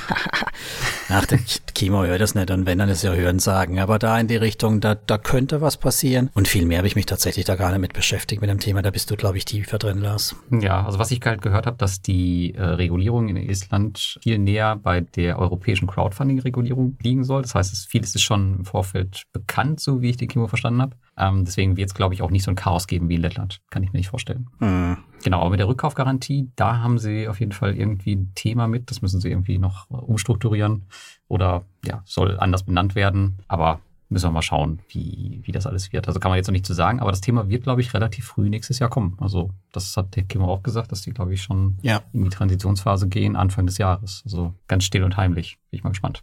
Ja, Quellensteuer könnte vielleicht noch ein Thema werden oder siehst du das eher als unkritisch? Ich glaube, ähm, Estland hat 0% Quellensteuer. Also, ja, ja, dann wird da auch nichts kommen. Hoffen wir mal, weil das, das wäre natürlich ärgerlich, wenn wir es jetzt gerade hinter uns gebracht haben, dann wieder neu, das Thema. Das wird es ähm, gerade bei Golden Grow oder sowas natürlich auch nochmal massiv ähm, ja, unattraktiv machen. Aber da denke ich nicht, dass da irgendwas kommen wird. Gut, dann lass uns mal wieder zu Russland zurückswitchen. Ich die Frage war auch von Martin, ob wir glauben, ob die russischen Kredite zurückgezahlt werden und wenn ja, in welchem Zeitraum. Wir haben ja offene bei Mintos, Peerberry, Bonster, Twino. Ja, was denkst du, Lars? Ja, also ich habe ja eben schon gesagt, bei Peerberry, ähm, da steht der Abschluss nächstes Jahr, glaube ich, an. Ich glaube, das kriegen die auch hin. Also sie zahlen jetzt konstant mm. irgendwie 1,82 Millionen Euro pro Monat zurück. Mintos hat auch einen großen Erfolg gehabt mit Revo Technology. Die mm. haben äh, eine Sondergenehmigung bekommen von der russischen Zentralbank. Bei dem Rest weiß man es nicht so genau. Ich glaube, da ein großes Ding wird noch Quico werden. Da weiß man nicht so richtig, was abgeht. Vielleicht ist mit Quico auch was Größeres. Keine Ahnung. Aber da gehen keine Informationen raus. Das macht mir irgendwie so ein bisschen Sorgen. Ähm, und du meinst bei der Plattform oder bei den Krediten bei Mintos? Hm, bei den Krediten bei Mintos. Aber wenn Quico an sich irgendwelche Probleme hat, dann könnte das natürlich auch noch auf andere Plattformen. Die haben ja eine ähm, eigene Plattform ja. auch. Die haben ja, sind ja selbst unterwegs und da weiß ich gar nicht, ob überhaupt noch jemand da draußen ernsthaft investiert ist. Ich habe noch die Eröffnungs 20 Euro da liegen, deswegen gucke ich aber dann mal drauf. Da zuckt's noch vor sich hin. Ne? Okay, ja, aber da ist es, glaube ich, ein ähnliches Thema wie bei Robocash. Ich glaube, die vergeben keine Kredite in Russland, sondern auch nur irgendwo anders. Ne? Das kann sein. Hm. Genau, dann über ihre zypriotische oder Malta-Gesellschaft, weiß nicht genau. Ich denke, das wird da weiterlaufen. Aber gut, die sind natürlich auf vielen Plattformen, äh, so wie mhm. bei Bonster sind sie, glaube ich, auch mit drin, bei ja. Iuvo sind sie mit drin. Also es wäre schon ein Hammer, wenn da überhaupt nichts zurückfließt. Ja, es wird halt noch ein bisschen dauern, aber ich glaube, bei Mintos wird auch einiges zurückkommen. Hm, kann halt ein paar, paar Jahre dauern. Bei Twino weiß man nicht so genau, weil sie sind ja super intransparent. Die zahlen, glaube ich, auch innerhalb dieser 10 Millionen Rubel-Grenze zurück. Mhm. Aber bei Twino bin ich mir halt nicht so sicher, wie es denen finanziell geht. Da bin ich mal sehr gespannt auf den nächsten Bericht. Bin ich jetzt nicht so positiv eingestellt. Ja, und bei den anderen, weiß nicht, EUFO haben wir noch, die haben ja ein ganz mhm. cooles, eine ganz coole Sache gemacht. Also die haben ja erst diese 10 Millionen ähm, Rubel-Überweisung irgendwie etabliert und dann haben sie gesagt, ah, das lohnt sich alles gar nicht, machen wir dann lieber gar nicht. ah. Fand ich ein bisschen komisch. Und bei Bonster ist, glaube ich, noch der Stand, dass der CEO irgendwie nach Weißrussland fliegen muss, um irgendein Konto zu eröffnen, keine Ahnung. Aber da die ja so gut in der Kommunikation sind, weiß man da auch nicht, was abgeht. Also da bin ich auch extrem pessimistisch, dass sie es überhaupt hinkriegen, irgendwas zu etablieren da. Also ich denke mal, wir sollten uns nur auf Mintos und Peerberry konzentrieren. Ich glaube, wenn die beiden durchkommen, dann wird wahrscheinlich bei vielen schon echt viel geholfen sein. Aber Mintos hängt natürlich echt viele, hängen viele Kreditgeber dran. Das wird dauern. Aber Peerberry, da mache ich mir keine Sorgen. Ja, ich meine, für die Kreditgeber stellt sich natürlich die Frage, brauchen sie die Finanzierungsquelle aus der Ecke oder können sie nicht einfach unter dem russischen Schutzschirm wegtauchen? Also, was da, wenn ich nicht, wenn ich nicht belangt werde, warum soll ich dann zurückzahlen, waren so ein bisschen meine Gedanken. Hm, ja, gut. Wenn die halt ihre, ihre Reputation zerstören wollen, dann können sie genau, das natürlich machen. Ne? Genau, ne? wenn sie, wenn sie, wenn sie das weiterhin als Finanzierungsquelle brauchen oder auch irgendwann mal denken, sie brauchen es wieder, dann, dann ist es vielleicht keine gute Idee. Aber wenn sie sagen, pff, firmieren wir uns halt um, nennen wir uns halt morgen dann Quarku läuft. Oder Wavo. Oder Wavo, genau. Also daher waren so meine Gedanken, aber deswegen finde ich es ja auch so bemerkenswert, dass eben Peerberry oder auch Mintos jetzt mit Revo tatsächlich da Kohle ranbringt. Beeindruckend. Ja. Also bis jetzt haben wir Gott sei Dank noch keinen Betrüger dabei, äh, so wie es scheint, und alle sind äh, willig zurückzuzahlen. Aber es ist wohl auch echt ein ganz schöner Aufwand, das irgendwie bei der Zentralbank da äh, zu registrieren, die ganzen Formulare zu unterschreiben. Das dauert seine Zeit, aber es läuft zumindest langsam an. Ist ja auch bald schon ein Jahr rum. Aber Revo, ähm, das ist ja auch, ein, ich glaube, der zweitgrößte Posten äh, Russland bei Mintos. Ich glaube, die sind nächstes Jahr durch. Also die zahlen extrem viel monatlich zurück. Das wäre schon echt super, wenn der Batzen schon weg wäre. Also gucken wir mal. Gut. Ja. Nächste Frage. Ja, die Nina hat eine lustige Frage gestellt und zwar ähm, fragte sie, was nervt euch eigentlich so richtig bei P2P-Investoren? Zieht mal so richtig vom Leder. Ja, natürlich schön, dass so eine Frage von einer Frau kommt. Prima, danke Nina. Super, aber ich wollte ja eigentlich sagen, P2P-Investoren sind total liebe Menschen da draußen. Ich bin so glücklich, dass wir die P2P-Investoren haben. Nein, ich meine, tatsächlich sind die meisten auch echte, nette, umgängliche, aber es gibt schon Dinge, die, mich, die ich auch denke, Mann, Mann, Mann, naja, also gerade wenn ich so die Erwartungshaltung mal angucke, hier, oh, mein Estate-Guru-Kredit ist drei Tage verspätet, warum habe ich noch keine Mail und ich möchte bitte eine Auflistung haben, warum das zu spät ist, hat der Handwerker da irgendwie was falsch gemacht und es muss doch jetzt mal endlich da sein, mein Geld. Es ist jetzt schon ein Tag überwiesen. Ich sehe immer noch nichts in meinem Portfolio auftauchen. Also das sind so diese Ungeduld und die Erwartungshaltung, wo ich dann halt denke, naja, Junge, du hast hier 500 Euro investiert, 1000 Euro. Soll jetzt wirklich ein Support-Mitarbeiter dich anrufen, an die Hand nehmen? Überleg mal, was es für eine Kosten in Relation sind. Also solche Geschichten, da denke ich manchmal schon, ähm, ist es jetzt Naivität oder zu hohe Erwartungen? Das sind so die Punkte, ja, hm. wo bei mir so ein bisschen, hm, Okay, gut, ruhig, wird schon noch. Okay, sonst noch was oder war das schon Das war so das, was mir eingefallen ist. Ich meine, sonst ist ja alles super, ne? Okay. Ja, dieses Ungeduldsthema, das ähm, hat man ja auch sehr schön gesehen bei Bullride. Aber ich meine, da, gut, die haben jetzt natürlich bei den Statistiken gesagt, okay, wir machen es statistisch irgendwie, weiß ich nicht, 48 Prozent Rendite oder so, oder der, der Roller ist nach einem Jahr wieder raus, sowas. Aber ich kann mich noch dran erinnern, als die erste Woche rum war oder die ersten drei Tage, da hieß es schon, äh, oh, das Einkommen muss aber noch ganz schön steigen, ansonsten wird das am Ende nichts mehr werden. Und ich meine, die Dinger laufen vier Jahre. das ist, fand ich auch super witzig und das ja, das begleitet Bullard ja heute noch. Mm. Muss einfach gewissen Sachen einfach äh, Zeit geben. Und das andere Thema, was du auch angesprochen hast mit verspäteten Krediten, das ist ja überall so. Also nicht nur bei Estate Guru, sondern auch bei den ganzen Payday-Ländern, wo, mhm. wo man jetzt sagt, okay, ich habe den und den Anteil der Kredite verspätet, aber das ist ja total egal, weil die haben ja erstmal sowieso alle die Rückkaufgarantie. Und theoretisch können die die Sachen, die sie da auf dem Dashboard haben, auch auswürfeln. Das ist für deinen äh, für dein, für dein Portfolio eigentlich total, ja, Wumpe, was sie da hinschreiben. Braucht man sich, glaube ich, keine Sorgen machen. Entweder das läuft halt am Ende, das läuft halt eben nicht. Ja. Aber da jetzt großartig reinzuschauen und dann umzuschichten, weil irgendwas verspätet ist, halte ich jetzt auch eher wenig von. Ja, ansonsten noch ähm, ein Thema, was mich ziemlich nervt. Das sind doch einige Punkte. Und zwar äh, dieses gerade bei YouTube fällt mir das auf, dass immer extrem viel unter anonymen Profilen geschrieben wird. Ich meine, wir stehen ja öffentlich mit unserem Namen im Netz, auch wenn du den immer versuchst zu verschleiern, weil wegen deinen äh, dunklen Machenschaften hast du ja mehrere. Naja, also bei meinen veröffentlichten Artikeln und in meinen YouTube-Videos, da habe ich schon meinen Klartextnamen. Nur, nur ja. Facebook nicht, aber die Facebook ist ja eh Geschichte, oder? Wer nutzt noch Facebook? Ja, Facebook ist ziemlich tot, aber das ist ein anderes Thema. Naja, auf jeden Fall, wir stehen da immer mit unserem Namen, aber äh, viele, gerade anonyme Profile, die kommentieren halt teilweise schon echt unter der Gürtellinie und äh, geben sich wenig Mühe und ja, nutzen auch hier und da mal Schimpfwörter. Da finde ich eigentlich, sollte man auch volle Transparenz zeigen und sich da so ein bisschen, ja, einfach mit, mit seinem Namen anmelden, damit man auch sehen kann, mit wem redet man eigentlich. Geht natürlich nicht, aber das ist das, was mich auf jeden Fall ziemlich nervt, dass gerade die anonymen Profile extrem dummen Scheiß manchmal schreiben. Ja. leider, leider doof. Ja, ähm, ja, was wir sagen? Ja, ich wollte aber sagen, dass ja das so schön ist an unserer Community oder an deiner vor allem natürlich, äh, dass hier dein das Diskussionsniveau meistens ja echt auf richtig gutem Niveau ist, da viel Input geliefert hat. Also ich bin da immer wieder ganz angetan, so von dem Ganzen her. Also das hat einen echten Mehrwert aus meiner Sicht. Tatsächlich, ja. Telegram hat sich da auch äh, wirklich gemacht. Außer wenn es in die politischen Diskussionen geht, da muss man ja. auch ein bisschen eingreifen. Sobald ja. das Russland-Thema aufkommt, kannst du erstmal äh, ja, ja. Was Steuern ist auch ganz böse. Ich wollte eigentlich auch Steuern noch sagen, aber ich hab's, ich wollte es eigentlich nicht sagen. Also ich wollte es sagen, aber ich wollte es doch nicht sagen. das, das nervt mich manchmal auch, ja, das Thema Steuern. Ich will keine Steuern zahlen. Eine Sache habe ich noch, das ist diese ähm, Allergie gegen Transparenz, was das Thema Gel Anti-Geldwäsche angeht. Also manchmal muss man halt bei Plattformen irgendwelche Dokumente hochladen und dann heißt es immer, ich werde schikaniert, weil ich irgendwie Kontoauszüge hochladen muss und was weiß ich. Und es gibt, ist ja immer eine Diskussion darum.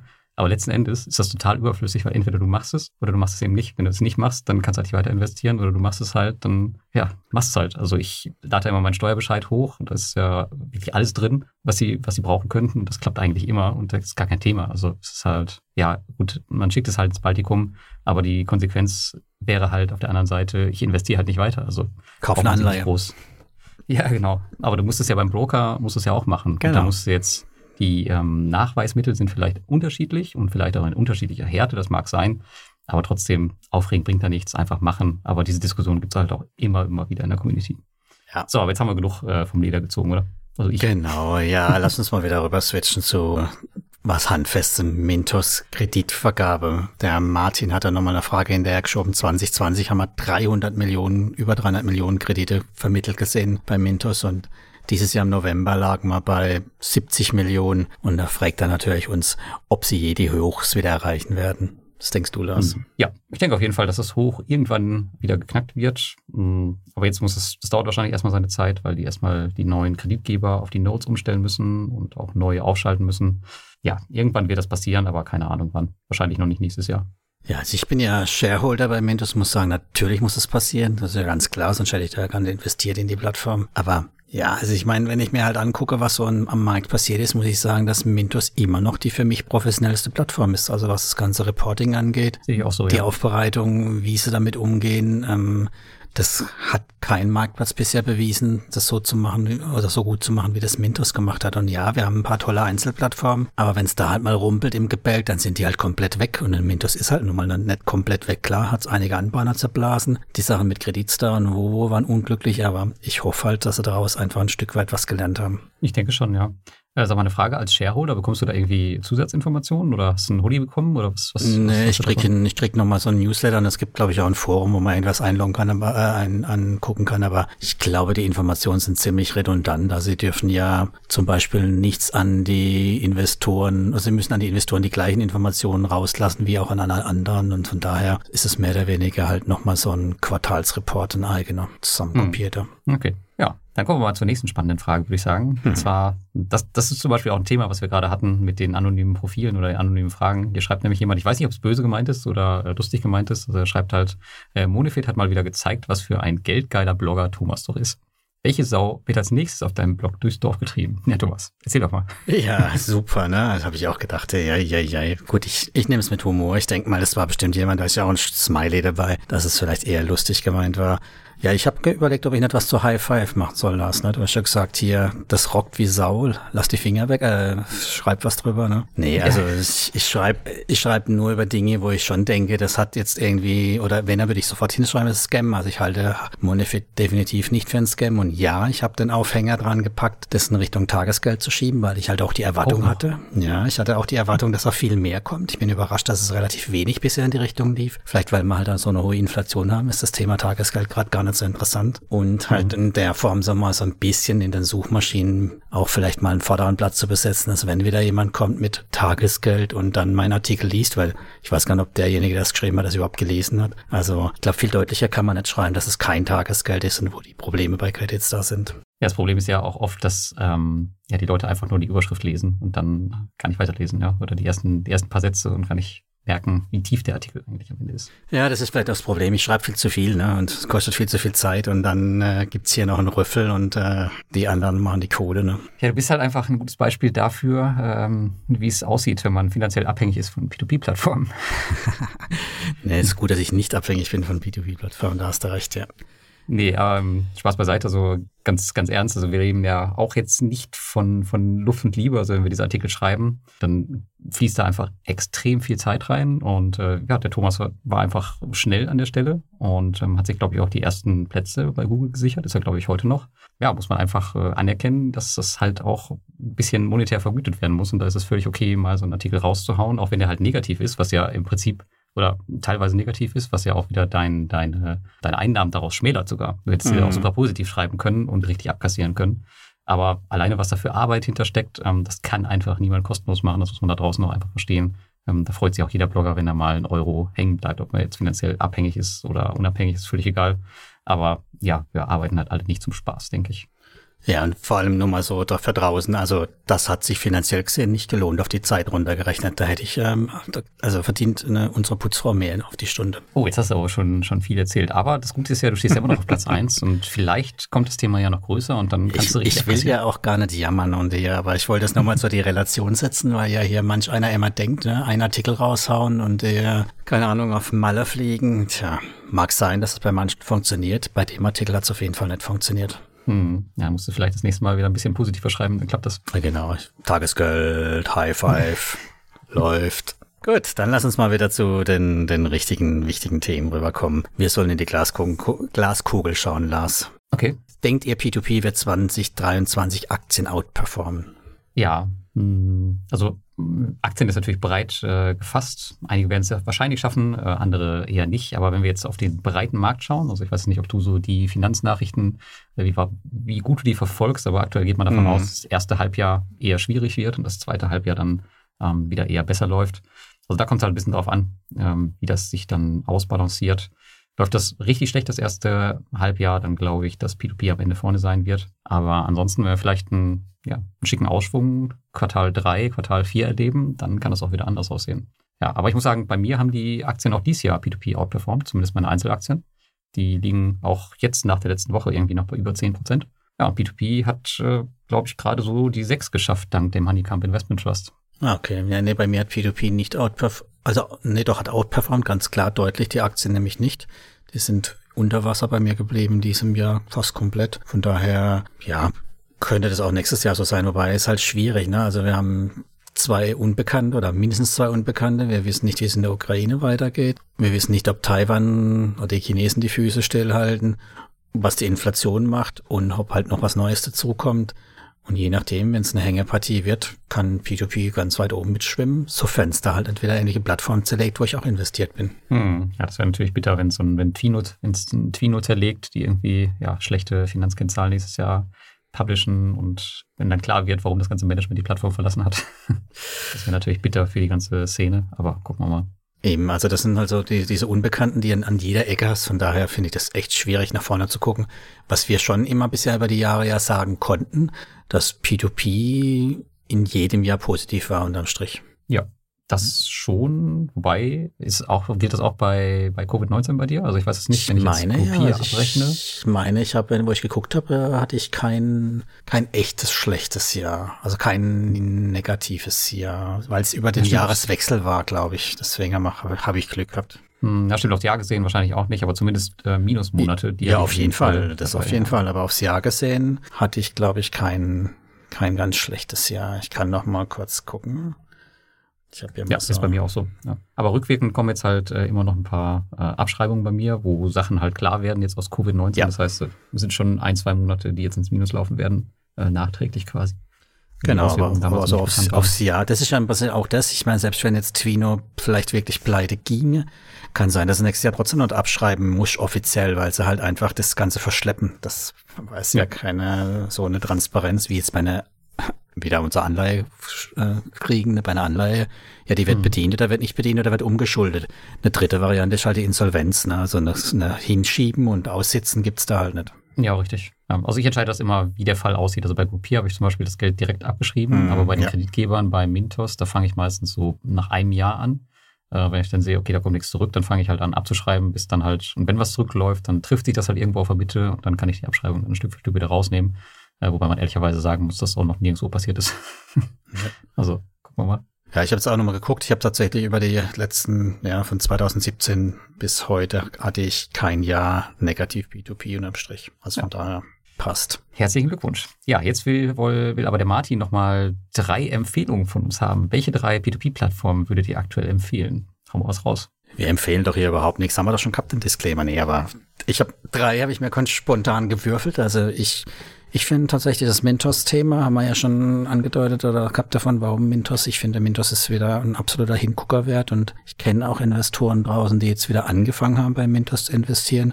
Einfach aufgrund dessen, dass man super Kreditzinsen dort bei etablierten Plattformen oder etablierten Anbahnern bekommt. Agrarkredite hatten wir auch schon, die Landegeschichte. Und hm, als Nummer drei habe ich geschwankt, habe ich dann aber tatsächlich nochmal ein SGT draufgehoben, auch wenn das jetzt für die meisten schon durch ist. Aber das ist für mich so eine Plattform noch die Überraschung, die relativ weit oben in meinem Portfolio-Zirkus mitspielt. Also eigentlich zu hochgewichtet ist, aber die da ganz gut reinpasst und ich mich mit wohlfühle.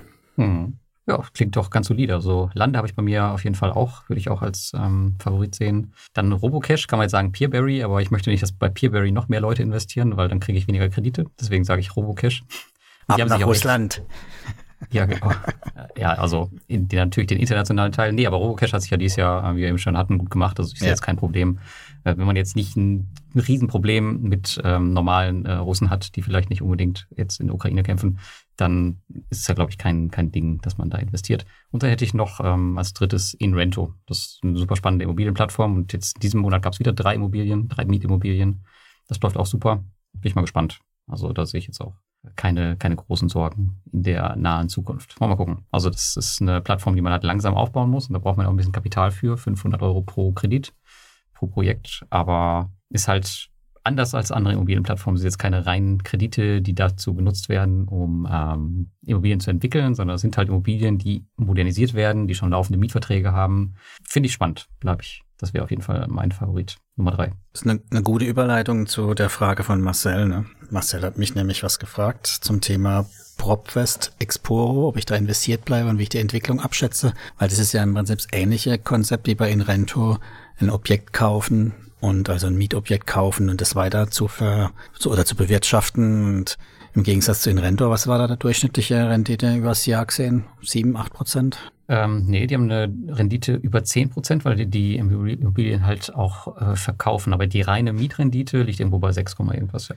Ja, genau. Also die, die, das 6, irgendwas ist das Relevante. Bei PropFest haben sie auch das Verkaufsthema, aber das haben sie noch nie gemacht. Exporo oder PropFest hat äh, gemeint, dass sie die nach zehn Jahren verkaufen wollen. Die zehn Jahre haben wir noch bei keinem Projekt bisher gesehen. Von daher kann man da nicht sagen, ob es wirklich einen Gewinn gab oder nicht. Sie haben mal so einen Zwischenbericht gehabt mit ja, so Gutachterwerten, die alle natürlich fast alle super toll liefen. Also die Immobilien alle viel mehr wert wie zum Kaufzeitpunkt, aber das ist ja nur das Papier wert. Das ist ja erst dann relevant, wenn sie wirklich verkauft werden, was nun am Strich rauskommt. Also das ist so ein, so ein Risiko, ne? Zehn Jahre Haltefrist. Erst dann weiß ich, ob das Ding auch wirklich eine Rendite auf den Kaufpreis gebracht hat. Und das Hauptproblem, wo ich da halt sehe, ist, dass die Objekte zu einem Zeitpunkt projektiert wurden, wo jeder von steigenden Immobilienpreisen ausgegangen ist. Die haben es auf 100 Prozent finanziert, also so komplett finanziert einfach. Ne? Die Bank hat mhm. den Teil finanziert mit dem LTV dann halt von 50 oder sowas in der Art und wir haben den Rest draufgelegt, so dass da auch gar keine Luft ist. Also wenn das Ding jetzt platzen würde, sie könnten, müssten irgendwas verkaufen und sie schaffen es nicht zum damaligen Gutachterwert zu verkaufen, hast einen Verlust in dem ganzen Ding gemacht und es ist halt äh, so das Risiko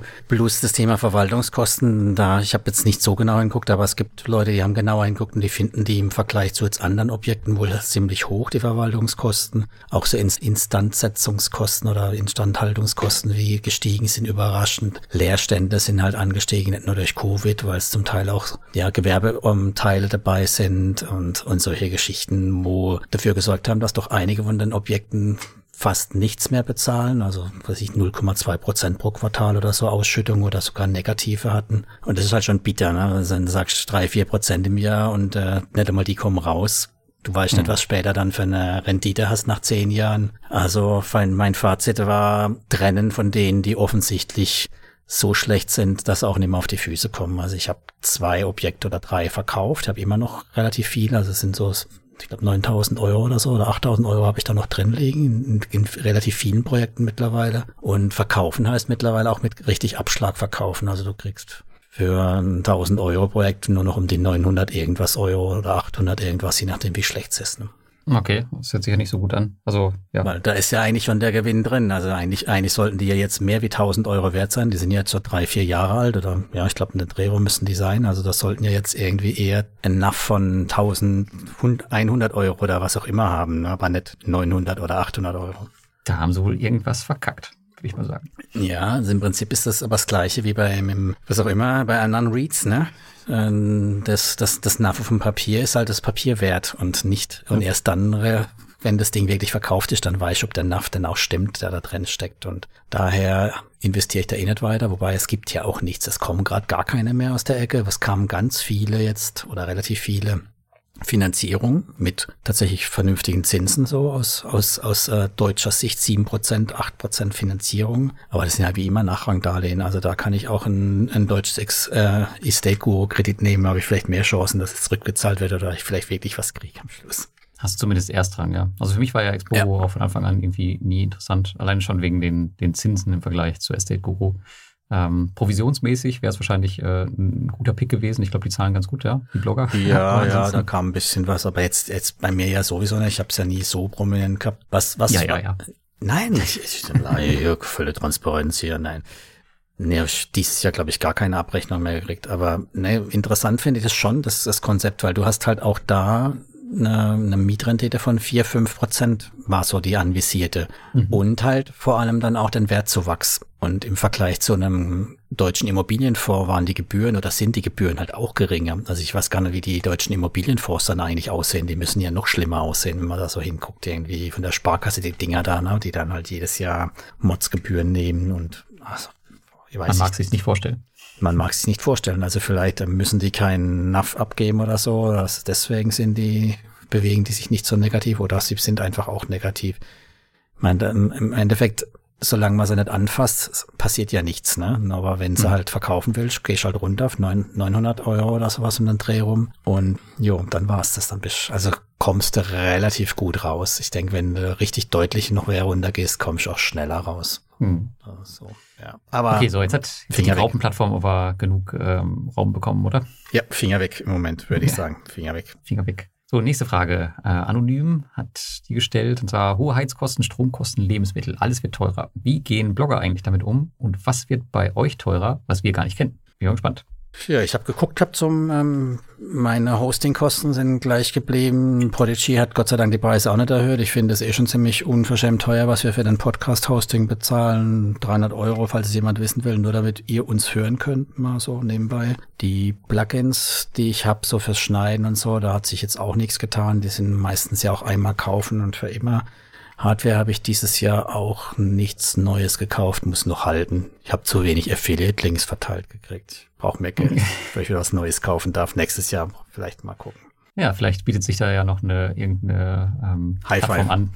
Ja, oder, oder Credon oder wie die heißt hier, diese andere, die noch nicht mal mehr, ich glaube, da ist das SSL-Zertifikat vor kurzem abgelaufen. Oh, verdammt. Haben sie, glaube ich, noch nicht gemerkt. Mhm. Ja, das wäre ja noch was. Ja, ja, bei mir ähm, ist, ich glaube, es zieht ziemlich alles an, was ich ähm, businessseitig habe. Mhm. Ähm, ich glaube, ich habe ganz wenig Posten, die da, die im nächsten Jahr jetzt nicht teurer werden. Einer meiner größten Posten ist tatsächlich der Newsletter. Wissen wahrscheinlich viele gar nicht, dass ich dafür was bezahle. Ähm, aber die haben dieses Jahr zweimal die Preise erhöht und ich zahle die auch noch in US-Dollar. Das heißt also, dass da, mhm. dass ich da dieses Jahr auch nochmal eine organische Preiserhöhung sozusagen hatte. Ja, aber das, das ist nicht so schön, aber es gibt auch äh, keine Alternative dazu. Also natürlich kann ich keinen Newsletter rausschicken, aber ja, das hat sich halt über die Jahre aufgebaut. Das wäre jetzt auch irgendwie doof und ein Wechsel bietet sich auch nicht an, weil man weiß auch nicht, wie der Preis, wie die Preisstabilität bei einem anderen Anbieter ist und das Ganze ist auch saukompliziert. Mache ich auf jeden Fall nicht. Ja, aber ansonsten muss ich sagen, trifft es mich eigentlich jetzt äh, privat nicht so stark, weil ich jetzt ja, relativ sparsam lebe. Aber wir haben uns jetzt gerade im Vorgespräch ähm, ja, darüber unterhalten. Ich muss jetzt mhm. kurzfristig leider umziehen, weil mein Vermieter Eigenbedarf angemeldet hat. Und ich weiß gar nicht, äh, ob ihr da draußen so wisst, was gerade an Mieten so aufgeschlagen wird. Das ist leider ein Posten, der mir so gar nicht passt nächstes Jahr, aber muss jetzt leider durch. Aber ansonsten bin ich eigentlich echt ganz, ganz happy. Man kann ja auch viel einsparen mit der Bluetooth Cashback-Karte, wo wir dabei sind. Hey, jetzt haben wir es doch noch geschafft, das Cashback-Thema unterzukriegen. Ich habe es mir ja. vor, vorher gedacht, hey, das steht da nirgends, aber stimmt, du bist ja schon bei jetzt sechs Prozent, oder? Nee, fünf bin ich noch, aber ah, ich äh, werde wahrscheinlich im Quartal eins äh, auf äh, 6 gehen. Und ich habe jetzt auch viele Rechnungen integriert. Das heißt, da kriege ich auch nochmal Cashback. Ähm, und mein neuer Mieter wird dann, ähm, Vermieter wird dann auf jeden Fall auch ähm, per, per Billhop bezahlt. Das ist schon ganz lustig. Ich weiß nicht, äh, vielleicht, nach machen wir in einem anderen Podcast, ist schon zu lang. Das wird sonst hier zu tief. Nächste Frage. Jo, dann lass uns mal wieder rüber switchen zu deinem Lieblingsthema. Wie ist der aktuelle Stand bei Ländermarket und deren Anleihen, fragt Nakarun. Ja, das musst du sagen. Also da habe ich keine Aktien drin. Das sind ja auch Anleihen. Oh. Genau. nee, also mein Stand ist, dass die Anleihe, die eine eben nicht zurückgezahlt wurde, sondern restrukturiert werden sollte. Und dann habe ich aber heute nochmal gesehen, dass am 16.12. doch eine Anleihe von einer Million zurückgezahlt wurde. Also für mich ist es ein bisschen undurchsichtig. Ich habe es jetzt aber auch nicht so intensiv verfolgt. Ich weiß nur, dass in bestimmten Foren Ländermarket schon angezählt wurde und Credits da. Das Gefühl ist ja schon immer, dass sie auf einer Rasierklinge sich fortbewegen. Ja, aber muss ja nichts, muss ja erstmal nichts heißen. Ne? Ich meine, die haben jetzt auch Monifit als neue Finanzierungsquelle. Da können sie auch noch mal ein paar Euro reinholen. Ja, haben eine aktuelle fette Weihnachtsaktion mit irgendwie drei Prozent Cashback laufen, wo bestimmt wieder einige drauf anspringen. Ja, also es ist natürlich immer eine Frage, wie lang der Krug zum Brunnen geht, bis er bricht, ne? Aber Ähm, es kann auch sein, dass ich oder andere sich da zu viele Sorgen machen, um das einfach nur ihre Art und Weise schier Cashflow zu optimieren. Ne? So Mintos lass mal ruhen, weil die können uns ja nichts. Unsere eigenen An, äh, Anleger, die bedienen wir. Wir verlängern es einfach endlos, weil im Prinzip, ich sag's ja immer wieder, wir geben einen Kredit oder eine Anleihe an die Kredit Geber, also auch an einen Ländermarkt oder Creditstar. Und die arbeiten halt mit ihrem, mit dem Geld intern irgendwie und zeigen uns irgendwas im Frontend an, ob der Kredit jetzt wirklich verlängert wurde oder nicht. Hallo, wer prüft das denn bitte nach? Hm. Also das ist halt dann, der wird halt das Maximale ausgereizt, was im Vertrag steht, solange das funktioniert und wir die Kohle bekommen. Es gibt ja dann auch Verzugszinsen oder halt es wird weiter verzinst. Ist doch alles wunderbar. Ja, bei Monofit haben sie es ja auch ganz clever gemacht. Ne? Ich meine, man kann ja bei der Anzeige kann man ja einfach eine Automatisierung dahinter bauen. Ne? Merkt man ja gar nicht. Also und man weiß ja auch gar nicht, wofür das Geld genutzt wird. Und die haben das noch clever gemacht. Die haben ja eine, eine Maximalsumme, glaube ich, von 50.000 Euro, die du anlegen kannst. Das heißt, die kommen auch nicht in die Bedrängnis, wenn jetzt mal wirklich eine größere Auszahlung erfolgt, ist dann, ja, dass es irgendwie unter unternehmensgefährdend oder so ist. Mhm. Das heißt, es ist eher echt eine gute Einkommensquelle für die, für Privatanleger, für Kleinsparer, die alle mal reinhauen. Und das Geld könnt ihr einfach frei verwenden. Ja, und wenn dann jemand was auszahlen möchte, dann zahlt es halt aus. Aber glaubst du wirklich, dass es bei Ländermarke, dass er da nicht das auch frei verwenden, dass er wirklich das der eine Kredit hinten dran ist? Also ich bin mir da nicht sicher, ob das jetzt wirklich eins zu eins so abgebildet ist oder ob das nicht nur. Nein, die nehmen das Geld von Monifit einfach und nehmen das für. Nein, nein, auch, auch bei Ländermarket meine ich, dass es da, so, glaube ich, glaube ich auch nicht, dass es so abgebildet ist. Es wird vielleicht in die, in die, die Sparte dann fließen, ne? also nach Spanien oder sonst wohin, aber nicht aber nicht in das den Kredit. Also, echt? Glaubst du, das ist der Kredit? Ach Gott. Das wäre ja schon, schon echt ein Unding, wenn sie das dann nicht machen würden. Also bei so einem Pool kann ich mir das vorstellen, aber wenn wirklich die Kredite angezeigt werden, das wäre ja echt eine, ja, eine, ja, eine Falschdarstellung schlechthin. Ja. Wobei, ja gut, ich will es nicht beschreien, dass es nicht so ist. Ähm, wir haben sowieso noch mit Ländermark, ich weiß nicht, ob, ob du dich noch daran erinnern kannst, ein Hühnchen zu rupfen, denn der CEO hat auf der Invest gesagt, dass in diesem Jahr auf jeden Fall der Zweitmarkt kommen wird. Da sollten wir ihn drauf festnageln. Aber bis heute hm haben wir keinen Zweitmarkt äh, auf Ländermarket. Also müssen wir nochmal eine böse Mail schreiben, glaube ich. Das ist, weil sie vor lauter Cashback haben sie das dann total vergessen. Ja, vielleicht ist Zweitmarkt auch gar keine gute Idee, weil ansonsten würden wahrscheinlich ganz viele Kredite aktuell auf dem Zweitmarkt landen. Alle ja. wollen ihre, ihr Geld loswerden, ihre Kredite loswerden. Ja, das ist natürlich auch andererseits dann für, für mutige, Braveheart können dann hier Helm auf und dann billig einsammeln in der Hoffnung, dass das Ganze eben weiterläuft. Ja. So, letzte Frage, Thomas. Welche Kreditgeber auf Mintos wird als nächstes eurer Meinung nach ausfallen? Gut, ich habe mir mal angeguckt, was denn so die, die Rating-Profis dazu sagen. Mhm. Velvio-Rating habe ich genommen, weil du wirst natürlich von deinem Rating berichten, was da so auf den hinteren Plätzen tummelt bei, dem, bei den Velvio-Buben. Da haben wir, habe ich jetzt mal die letzten drei rausgepickt. Das war Alvio Capital aus Mexiko, Finclusion, äh, das kennen wir auch unter Getbugs mhm. aus, was ist das? Za, Zam, Sami, Sam, Sam, Sambia oder Sam, Botswana, Bo das andere, glaube ich. Ja, nee, Zambia muss nee, es sein, genau. ZA ist Sambia, ja, genau. Genau. Mhm. Dann haben wir noch Nova Loans aus England. Die drei stehen bei denen ganz hinten mit okay. teils gelben und roten Flaggen. Aber drüber gibt's genug andere, die auch schon eine rote Flagge haben, weil sie halt ihr Reporting nicht nach Standards machen und sonstige Dinge. Also es gibt genug Kandidaten. Ob die drei ausfallen, keine Ahnung. Ich investiere auf jeden Fall nicht in die drei. Okay, Alivio wundert mich ein bisschen, weil das ist ja eigentlich einer der Kreditgeber aus Mexiko, die auch diesen Master Trust Fund haben oder zumindest, äh, wo sie dabei sind, das zu haben. Hm. Ähm, was ja dann am Ende im Fall eines Ausfalls auf jeden Fall gut für uns sein sollte, weil wir ja dann quasi bevorzugt behandelt werden. Bin gespannt, müssen wir reingucken. Vielleicht daten sie das dann auch ab, noch wenn es soweit ist und haben so lange die halt noch unten stehen. Ich hatte bisher den Eindruck, dass Valvio relativ fix ist mit ihren Updates. Ja, die sind echt gut. Auch die Telegram-Gruppe kann ich echt nur empfehlen. Da kommen auch mal schön viele Updates äh, wöchentlich oder fast täglich drüber. Ein, eine schöne Quelle für jeden P2P-Investor. Gut. Ähm, Aber bericht mal aus deinem. Ja, genau. Wollte ich gerade machen. Ich, ich hab, weiß es nicht. Also aktuell haben wir, glaube ich, keine großartigen Probleme, wenn ich mir so das, das Umfeld anschaue. Ich glaube, das hat sich alles ganz gut stabilisiert. Um, ähm, aber wenn ich bei uns ins Rating schaue, was ja vor allem der, der Martin macht, der auch, glaube ich, hier ein paar Fragen gestellt hat, dann geht's, wenn wir nach den Kennzahlen gehen, sind die schlechtesten aktuell äh, IDF Eurasia, hm. Sun Finance Polen und Zenka. Also das sind die, die entweder schlechte Geschäftsberichte haben, gar keine haben oder die zu alt sind. Äh, da musste man dann schon hinschauen. Das wären natürlich auch logischerweise die ersten, die eventuell Probleme bekommen könnten. Aber wir haben auch Mikrokapital Moldawien. Weiß nicht, ob es da vielleicht Probleme hm. mit Russland geben könnte. Da fällt ja jetzt auch äh, fast wöchentlich der Strom aus, weil die ja auch aus der Ukraine beliefert werden und sowas. Weiß ich nicht, könnte natürlich auch so ein Kandidat sein, wo man sagen kann, okay, das könnte problematisch werden.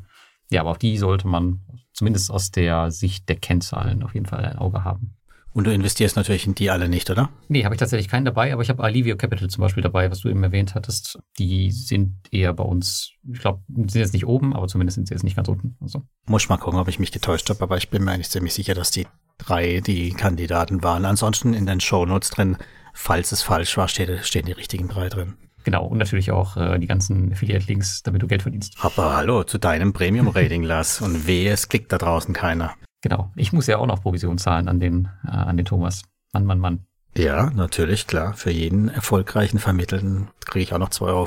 So, so ist Super, haben wir das auch geklärt. In dem Sinne würde ich sagen, sind wir durch mit unserem Jahresabschluss 2022? Ja. War ein launiges Jahr, war anstrengend, aber hat Spaß gemacht. Also mir hat Spaß gemacht. Ich freue mich aufs nächste Jahr mit dir, Lars. Ich freue mich auch aufs nächste Jahr und ähm, ich weiß nicht, ob du es schon gemerkt hast, aber ich glaube, man kann wieder bei Juicy Fields anlegen und vielleicht gibt es ja nächstes Jahr wieder eine Juicy Fields Folge. Wer weiß. Ach ja, darauf freue ich mich ja ganz sagen. Nee, eigentlich habe ich keine Lust mehr auf Juicy Fields. Wer jetzt immer noch nicht kapiert hat, da, da tut mir dann auch wirklich leid. Also da kann ich dann auch sagen, jo, ne, ist vorbei. Was ich auch äh, noch so, als wenn wir gerade so bei den Kandidaten des Abgrunds sind. Ich habe heute irgendwie oder gestern irgendwo gelesen, dass Fast Invest Trustpilot negativ Bewertungen rausgeschmissen werden. Weißt du warum? Warum? Weil derjenige nicht nachweisen konnte, dass er dort investiert. Er hat keinen Kontoauszug vorweisen können, dass er Geld hingezahlt hat mehr. Ah ja, tatsächlich. Doch, das habe ich auch schon mal gehört. Das, äh, das von Trustpilot geht das aber aus, ja? Ja, also genau. Die, ja, ja, genau. Hm ein Unding. Jetzt heißt das, äh, bei Trustpilot kriegen sie dann jetzt wieder mehr positive Bewertungen und es wird vielleicht dann doch noch Leute geben, die da Geld einzahlen. Unglaublich. Kannst du das überhaupt noch? Also ich habe schon ewig nicht mehr reingeguckt. Ist die Seite denn online und so? Ja, ja, ich habe ich hab, äh, regelmäßig geklickt, noch meine 5,55 Euro jeden Monat abzubuchen zum Auszahlen, damit ich halt einfach alles auf Einschlag dann irgendwann mal im Auszahlung stehen habe. Aber es passiert natürlich trotzdem nichts. Du klickst dann jeden Monat bitte auszahlen, bitte auszahlen, kriegst immer so einen Teilbetrag, kannst du nur noch machen. Und mhm. es tut sich nichts und macht auch gar keinen Sinn mehr. Ich gucke jetzt auch nicht mehr rein. Ich habe es ja schon eh schon ewig abgeschrieben, aber das ist ja auch so, so ein Unding, so ein Ärgernis des Jahrhunderts fast. Würde ich schon fast so sagen. Aber das hört sich ja so an, als würden die wieder einen Relaunch planen. Ich glaube, du hast ja auch schon Post von deren Anwältin bekommen oder so, ne? Oder zumindest von der ja, Von der Ex-Anwältin, ja, ja, die, ja, die will da nichts mehr mit zu tun haben und hat auf ihrem LinkedIn-Profil ja trotzdem alles noch so stehen. Also alles sehr seltsam, mhm. aber ich schaue gerade auf die Website. Ich glaube, da hat sich ein bisschen was getan tatsächlich. Haben, da haben jetzt neue Bildchen. Da fliegt ja so ein UFO rein. Ähm, mhm. Dinosaurier und Außerirdische haben sie da. Also ist jetzt äh, ganz abgespaced. Noch mehr Drogen. von einem anderen Stern. Mhm. Mhm. mhm, ja. Ja, also Finger weg, weiterhin Finger weg. Hm, ja. Machen wir Schluss für heute und für dieses Jahr. Und ihr dürft uns gerne nächstes Jahr wieder einschalten. Jupp. Dann ein frohes Fest und guten Rutsch und bis zum nächsten Mal. Bis dahin. Ciao, ciao. ciao, ciao.